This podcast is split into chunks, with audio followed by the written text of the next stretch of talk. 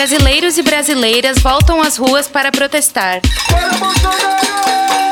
O quinto Dia Nacional de Mobilização pelo Fora Bolsonaro está chegando. Pelo impeachment, vacina no braço, comida no prato e auxílio emergencial digno. Não dá mais para esperar.